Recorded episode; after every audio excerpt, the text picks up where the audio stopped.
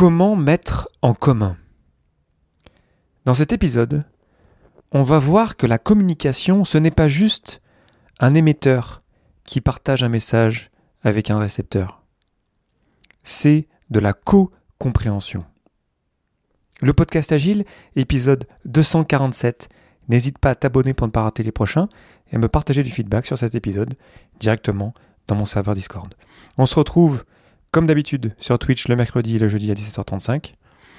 Et d'ici là, n'hésite pas à me dire ce que tu penses de ce nouveau format d'épisode dans lequel je ne fais pas de pause. Je fais parfois un peu des erreurs, c'est peut-être un petit peu moins construit, mais au moins c'est 100% authentique, 100% naturel. Donc l'épisode du jour et ensuite les deux épisodes qui vont suivre vont être sur la communication. Comment mettre en commun? J'en ai déjà parlé de la communication, évidemment, la communication c'est partout, tout le temps. En tant qu'agiliste, on est censé être assez bon là-dedans, on va dire, parce qu'on communique beaucoup. Mais c'est toujours un sujet, et j'observe que dans beaucoup d'équipes dans lesquelles j'ai été, c'est souvent un problème qui revient. Alors, on peut adresser ce problème. Je t'avais parlé des accords d'équipe, c'était l'épisode 163, où on clarifie comment est-ce qu'on collabore, comment est-ce qu'on communique. Mais malgré ça, ça reste toujours difficile, la communication. J'aime bien cette citation de George Bernard Shaw, en tout cas c'est, ça lui attribué, c'est pas tout à fait prouvé que ce soit de lui, mais, mais peu importe finalement, qui est la suivante. The single biggest problem in communication is the illusion that it has taken place. Le plus grand problème avec la communication, c'est l'illusion qu'elle a eu lieu. Et quand je te dis ça, je pense à un petit, événement, enfin c'était pas un événement, c'est un petit truc qui m'est arrivé il n'y a pas très longtemps. J'étais de passage à Paris avec mes parents. On allait euh, rendre hommage à mon grand-père. Et euh, on était ensemble avec la famille dans un Airbnb. Le samedi matin, je me lève à peu près toujours à la même heure, donc je vais prendre ma douche, j'étais le premier levé. Et ça tombe au moment où euh, je ne sais pas qui de ma famille avait besoin d'aller aux toilettes, peu importe qui c'était. Et cette personne était de l'autre côté de la porte, moi j'étais sous la douche, donc il y avait le bruit de l'eau. Et voilà, c'était le matin, je n'étais pas forcément super réveillé. Et donc, on m'invective, ou on m'appelle, derrière la porte. évidemment que je comprends pas, au début j'entends même rien. Et donc ça s'énerve un peu. Bon, ça s'est pas énervé, c'est vraiment pas grave. Hein. Mais je me souviens de cette porte. Et je me souviens quand je l'ai ouverte, ah là on s'entend. Ah c'est ça que tu voulais dire. Et je garde cette idée de la porte qui représente un espèce de, bruit ou de, blocage, de trucs au milieu là qui, nous empêchent de communiquer. Comment est-ce qu'on peut ouvrir la porte et éviter d'avoir trop de portes entre nous lorsqu'on communique. Suivant le Larousse, la communication, c'est l'action, c'est le fait de communiquer, de transmettre quelque chose. Donc on est vraiment sur la transmission. On a une personne qu'on va appeler le, euh, l'émetteur qui transmet un message à un récepteur, une autre personne. C'est ce qu'on appelle le processus de la communication. Ce qui est important de comprendre à mon sens, et que j'ai compris il n'y a pas si longtemps que ça, c'est que l'émetteur, la personne donc qui veut communiquer quelque chose, cette personne-là, elle est dans son propre monde. Elle a son identité, son histoire, son expérience, ses valeurs, ses biais, ses objectifs, son état émotionnel du moment. Bref, tout ce qui fait qu'aujourd'hui elle en est là. Cette personne a une idée, elle en fait un message qu'elle souhaite communiquer à l'autre personne, au récepteur. Elle va encoder ce message. Ça va être encodé verbalement, ça va être peut-être à l'écrit, ça peut être juste avec des emojis. Ce message, il va passer par un canal, par exemple en face à face, par exemple par courriel, par exemple sur Slack, par exemple sur Teams. La personne réceptrice, qui elle-même est dans son propre monde, dans son identité, son histoire, son expérience, ses valeurs, ses biais, ses objectifs, son état émotionnel, bref, tout ce qui fait qu'aujourd'hui elle en est là, bah, elle reçoit ça, ce message, elle le décode, c'est-à-dire comment le récepteur comprend ou interprète le message. Ensuite, elle y réfléchit. Elle envoie un retour d'information qui lui-même repasse par tout ce processus de communication. Et au milieu de tout ça, entre l'émetteur, le message, l'encodage, le canal, le récepteur, le décodage et le retour, au milieu de ça, il y a du bruit. Le bruit, c'est tout ce qui peut interférer avec la communication, ou qui réduit, ou qui réduit pardon, pardon, les chances d'avoir une communication efficace. Et quand on y pense, le bruit, il est partout. Le bruit, c'était la porte là dont je parlais. C'était au milieu, c'était au milieu à cause de la porte, parce que le, son ne passait pas bien, je comprenais moins bien. Et le bruit, il peut avoir une influence dans n'importe quelle des étapes que je viens de citer. Donc, tout ça, voilà, c'est. T'as sûrement pas appris grand chose quand je te dis tout ça, mais quand on voit toutes ces étapes-là, quand on voit toutes ces portes potentielles qui sont au milieu, qui à chaque fois rajoutent un filtre, ça peut être mes filtres personnels, mon histoire, mon expérience. Peut-être qu'on m'a déjà dit ça dans le passé, et du coup, je l'interprète dans une manière, mais peut-être que la, personne qui me dit aujourd'hui ne veut pas du tout dire la même chose. Quand, on comprend ça, que la communication par définition c'est impossible, en tout cas une communication parfaite c'est impossible, bah alors on comprend en fait qu'il est tout à fait logique qu'on ne se fasse pas comprendre, qu'on qu'on ne se comprenne pas. C'est juste normal.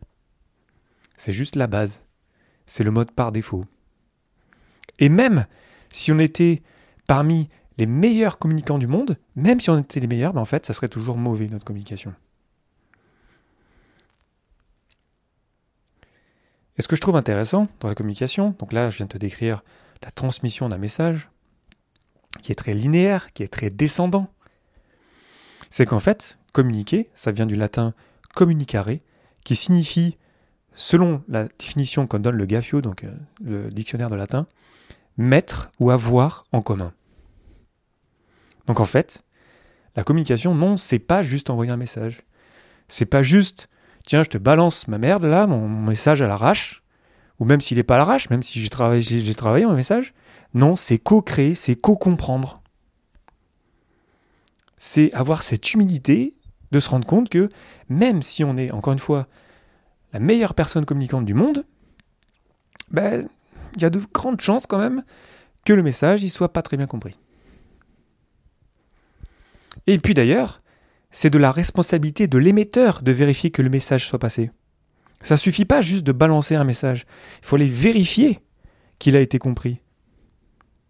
Ce qui passe par ouvrir à des questions de clarification, ce qui passe par ouvrir à des réactions, et encore mieux, ce serait de le co-créer en fait, ce message. De se mettre ensemble, l'un à côté de l'autre, dire ben voilà, j'essaie de partager, et puis de prendre le temps d'exprimer les choses. Je t'avais fait un épisode, il y a de cela quelques temps, sur les cercles de parole. C'est l'épisode 168, où pendant 7 minutes, il y a une personne qui parle toute seule et les autres l'écoutent. Il y a plein d'autres techniques comme ça de partage d'informations, notamment les liberating structures.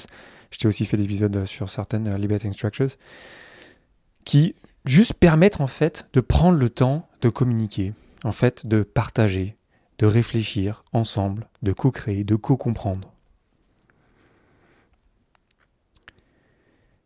Donc ça, ça, restera difficile, la communication. Quoi qu'on en fasse, même si on encore une fois le meilleur du monde. Et puis évidemment qu'on ne l'est pas. C'est pour ça que par exemple, quand on parle de vision produit, je t'ai fait les trois derniers épisodes du podcast sur, la, le product owner, c'est pour ça qu'il faut répéter. C'est pour ça qu'il faut clarifier. Quand je dis répéter, c'est pas exactement le même message. C'est pas forcément dans le même canal. C'est, encore une fois, c'est pas rabâcher non plus. C'est arriver à comprendre que, voilà, la personne de l'autre côté, elle a ses problèmes du moment. Son attention est peut-être ailleurs. Puis aujourd'hui, euh, dans notre société moderne, l'attention, euh, elle est fortement perturbée. Peut-être qu'elle n'est pas présente, peut-être qu'elle n'est pas engagée pour plein de raisons, peu importe. C'est pour ça qu'il faut répéter, reclarifier, ouvrir le dialogue. créer un espace de co-réflexion dans le sens où on réfléchit ensemble pour arriver à se comprendre. Ce qui demande beaucoup d'humilité, évidemment. C'est-à-dire qu'on n'est plus en mode, encore une fois, communication descendante. Je pense qu'on a tous vu, euh, notamment dans des euh, communications euh, corporate, dans des grosses entreprises, d'ailleurs ça marche aussi dans les petites, hein, où tu as quelqu'un qui partage une info et qui considère qu'après avoir partagé une info, c'est bon, tout le monde est aligné sur l'info. Bah non, il faut répéter, répéter, répéter. Encore une fois, pas tout le temps le même message, pas tout le temps le même médium, pas tout le temps le même canal. Il y a, on a plein de possibilités aujourd'hui. On peut écrire, on peut faire des podcasts. D'ailleurs il y a des gens souvent qui m'écrivent, qui me disent merci, j'utilise tes épisodes pour le partager à mes équipes. Ça permet de partager un message qui est légèrement différent, différemment, pardon, qui est légèrement différent, et ça permet de mieux comprendre les concepts. Et puis c'est à l'oral, c'est à l'audio, mais aussi à des vidéos, Scrum Live par exemple, évidemment. Et ça, ça permet de co-comprendre les choses. Donc ça demande beaucoup d'efforts, ça demande beaucoup de temps. Et si on ne prend pas ce temps-là, en fait, on n'est pas aligné, on ne se comprend pas. Et finalement, ça a été que du gâchis, toute cette communication. Donc ça restera toujours difficile. Le sixième principe du manifeste nous dit que la méthode la plus simple et la plus efficace pour transmettre de l'information à l'équipe de développement et à l'intérieur de celle-ci est le dialogue en face à face. En gros, voilà, le, le manifeste agile, via son sixième principe, nous dit en fait, voilà, le meilleur canal, ben, c'est le face-à-face. Et le face-à-face, ça peut évidemment être à distance. Ça marche très bien de partager de l'information à distance. Dès l'instant où on est bon dans notre focus, dans notre attention. Parce que c'est facile en faire de faire, faire plusieurs choses, de faire plusieurs choses, pardon. Lorsqu'on a un grand écran et on est dans un meeting, on fait une chose à côté.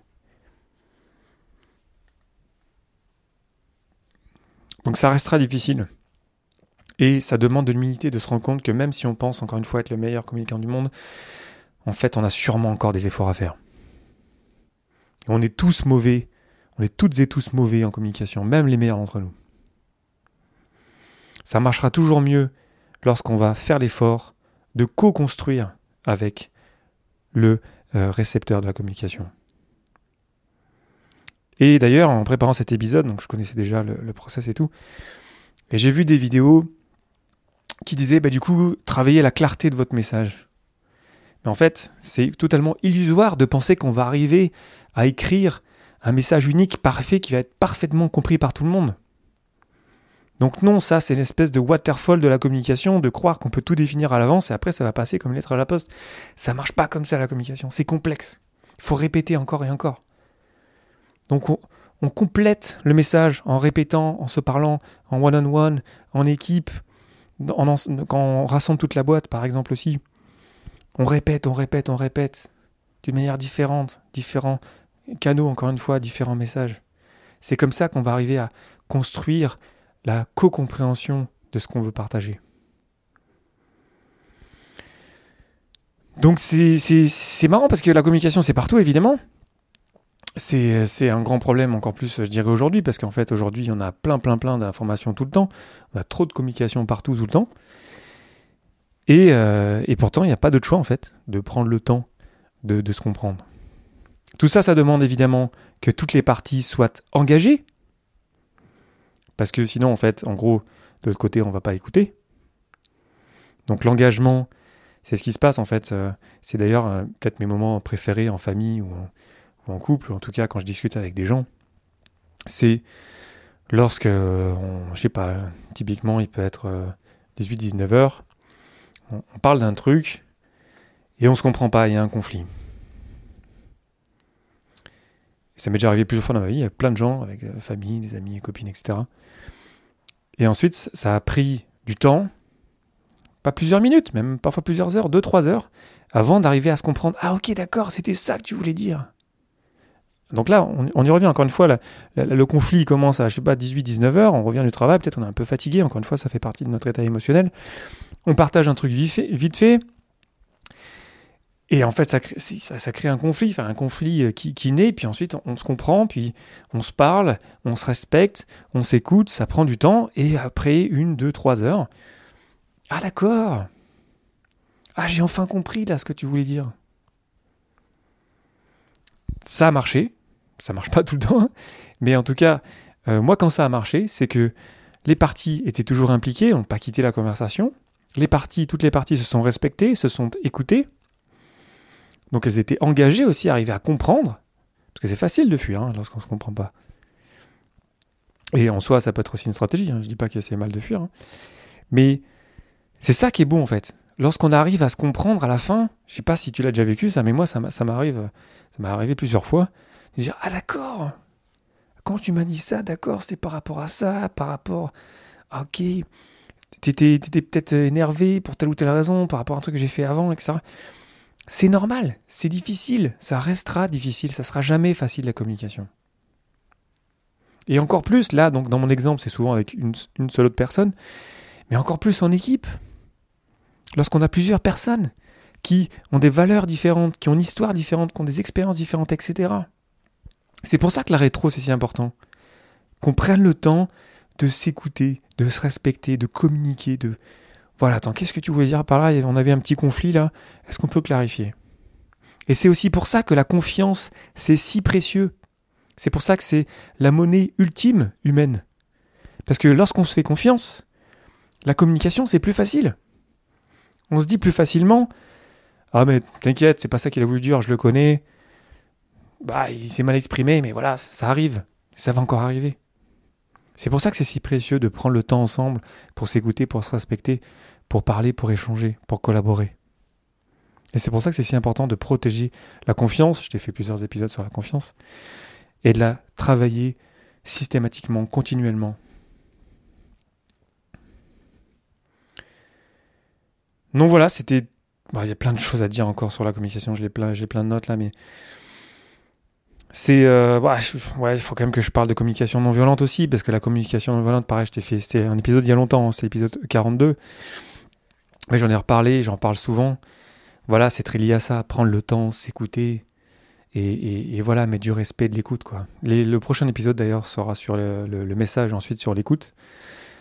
Parce qu'il y a plein de choses à dire là-dessus. Vraiment c'est très important et, et quand quand j'échange avec des gens qui, avec, les, avec lesquels on se respecte, avec lesquels on s'écoute, et ça doit t'arriver aussi évidemment, en tout cas je, te le souhaite, bah c'est ça qui est beau en fait, c'est ça qui est magique. C'est beaucoup plus facile, c'est beaucoup plus fun, on avance beaucoup plus vite, on perd moins de temps, il y a moins de gaspillage, il y a moins de bruit. Il y en aura toujours un petit peu, ce sera jamais facile, mais, mais voilà, on est déjà à un niveau de confiance et d'échange qui est fort. Et c'est ça qui est précieux qu'il faut qu'on garde. Donc voilà, j'espère que tu auras trouvé ça intéressant. C'est, j'ai l'impression qu'il y a encore plein d'autres choses à dire là-dessus, mais, mais vraiment, pour revenir encore une fois à, ces étapes-là, toutes ces étapes-là, tout ce cheminement entre l'idée dans la tête d'un émetteur, d'une personne émettrice, pour arriver dans la tête d'une personne réceptrice, on voit qu'il y, en a du chemin là. Hein. Il y en a des étapes, hein. il y en a du potentiel de bruit, il y en a du potentiel d'incompréhension. Donc si on se, si on, fait juste partager un message puis on ne va pas vérifier s'il a été compris. On ne co-crée pas la compréhension. On n'invite pas aux questions de clarification. On n'invite pas aux réactions. Bah, ouais. En vrai, ça a souvent servi à rien. En vrai, le message, il est passé à la poubelle. Hein. Tout ça, c'était que du gaspillage. Bref, je m'arrête là. Je pourrais en dire encore plus. N'hésite pas à me dire ce que tu penses de cet épisode. Si tu as d'autres choses, il y a plein plein de choses à dire là-dessus. Moi, ça me passionne. C'est mettre en commun. Je, suis assez content du titre que j'ai trouvé parce que c'est vraiment ça, la communication. C'est mettre en commun avec d'humilité. Ça n'empêche pas que la personne qui émet un message, elle n'a pas un besoin, qu'elle ne demande pas un truc. C'est totalement OK. Mais il faut avoir cette humilité, à mon sens, de juste dire que, sûrement, en fait, que j'ai mal communiqué. Et de prendre d'ailleurs la responsabilité de cette non-clarté. C'est très important. Je t'ai fait aussi des épisodes sur la responsabilité. Dès l'instant où on a compris que la communication, ça reste toujours difficile, alors il faut que je prenne la responsabilité de avoir sûrement et dans 99,99999% euh, des cas, bah oui, c'était pas parfait. Ah, ok, désolé, c'est pas ça que je voulais dire. Mon intention c'était ça. Et communiquons euh, ensemble, communiquons donc, co-créons, partageons, mettons en commun. Voilà, je te remercie infiniment pour ton attention, tes réactions, tes questions et euh, bah, ton temps. Je te souhaite une excellente journée, une excellente soirée. C'était le Daven pour le podcast Agile et à la semaine prochaine.